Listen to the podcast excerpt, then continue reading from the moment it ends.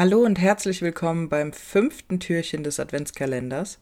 Für die heutige Folge habe ich mir eine Frage ausgesucht, die ich letzthin im Impulsvortrag im Branding for Future Camp gehört habe bei der lieben Karina. Und in dem Impulsvortrag ging es um nachhaltige Unternehmensstrategie und darum, warum es so wichtig ist, die Unternehmensstrategie nachhaltig zu gestalten. Und die kontroverse Frage, die damit einherging, war, lohnt sich Nachhaltigkeit? Und ich habe heute Karina zu Gast und werde sie bitten, mir diese Frage erneut zu beantworten.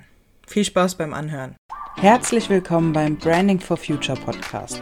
Mein Name ist Charlotte Maxseiner und ich heiße dich ganz herzlich willkommen beim diesjährigen Branding for Future Adventskalender. Freue dich auf 24 interessante Türchen, die vollgepackt sind mit inspirierenden Inhalten rund um das Thema Nachhaltigkeit. Ich habe heute ein Thema aufgegriffen, was du vor kurzem in einem Impulsvortrag angerissen hast. Und zwar die Frage, lohnt sich Nachhaltigkeit? Und ich freue mich sehr, wenn wir diese Frage nochmal aufgreifen und genauer erklären, was ähm, an der Frage vielleicht nicht ganz stimmig ist und was wir daraus ziehen können. Ja, genau. Ich habe diese Frage, lohnt sich Nachhaltigkeit, in einen Impulsvortrag mit aufgenommen, weil ich diese Frage echt häufig zu hören bekomme mhm. von Unternehmern, Unternehmerinnen. Gerade wenn es darum geht, dass wir sagen, ähm, Nachhaltigkeit, die muss man eigentlich in die, oder streiche das Wort eigentlich, ähm, die muss man in die Unternehmensstrategie packen. Man soll sie nicht losgelöst ähm, angehen. Und äh, Unternehmensstrategie, ähm, da sind viele scheuen sich davor, weil das natürlich einiges an Aufwand bedeutet und ähm, da kommt dann oft die Frage, wenn ich das dann mache, lohnt sich das dann überhaupt? Ja. Und die gehen aber ganz oft eben von so einer Denkweise aus, ähm, dass Nachhaltigkeit ein Add-on ist, quasi so eine Zusatzaktivität. Hier ist mein Unternehmen und ich pfropfe dann die Nachhaltigkeit noch on top. Und natürlich ist es dann mit sehr viel Aufwand, sehr viel Kosten verbunden. Und ähm, diese Frage, lohnt sich Nachhaltigkeit, die ist eigentlich falsch gestellt.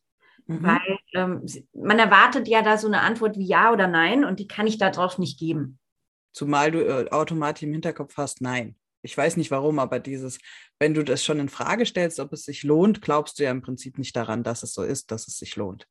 Genau, wahrscheinlich hast du, weil wenn du sie mit Ja beantworten könntest. Ähm, aber ganz so einfach ist es eben nicht. Also es, es gibt keinen direkten Zusammenhang zwischen Nachhaltigkeit und Unternehmenserfolg. Mhm. Nur das wäre das wär schön, aber es wäre auch zu einfach. Also nur weil ich ein nachhaltiges Unternehmen bin, heißt es noch lange nicht, dass ich wirtschaftlich erfolgreich bin.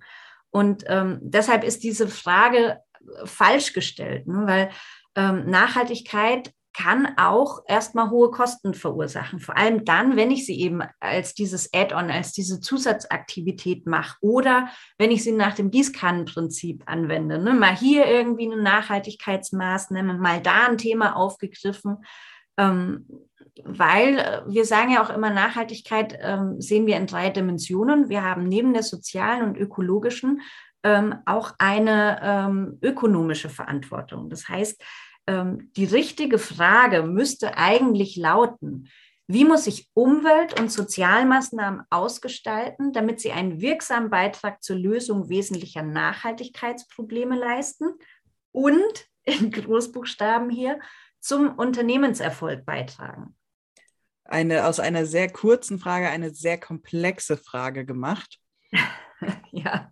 Aber natürlich richtig. Also es geht darum, das Ganze zu verbinden. Die Unternehmensstrategie mit dem Nachhaltigkeitscharakter.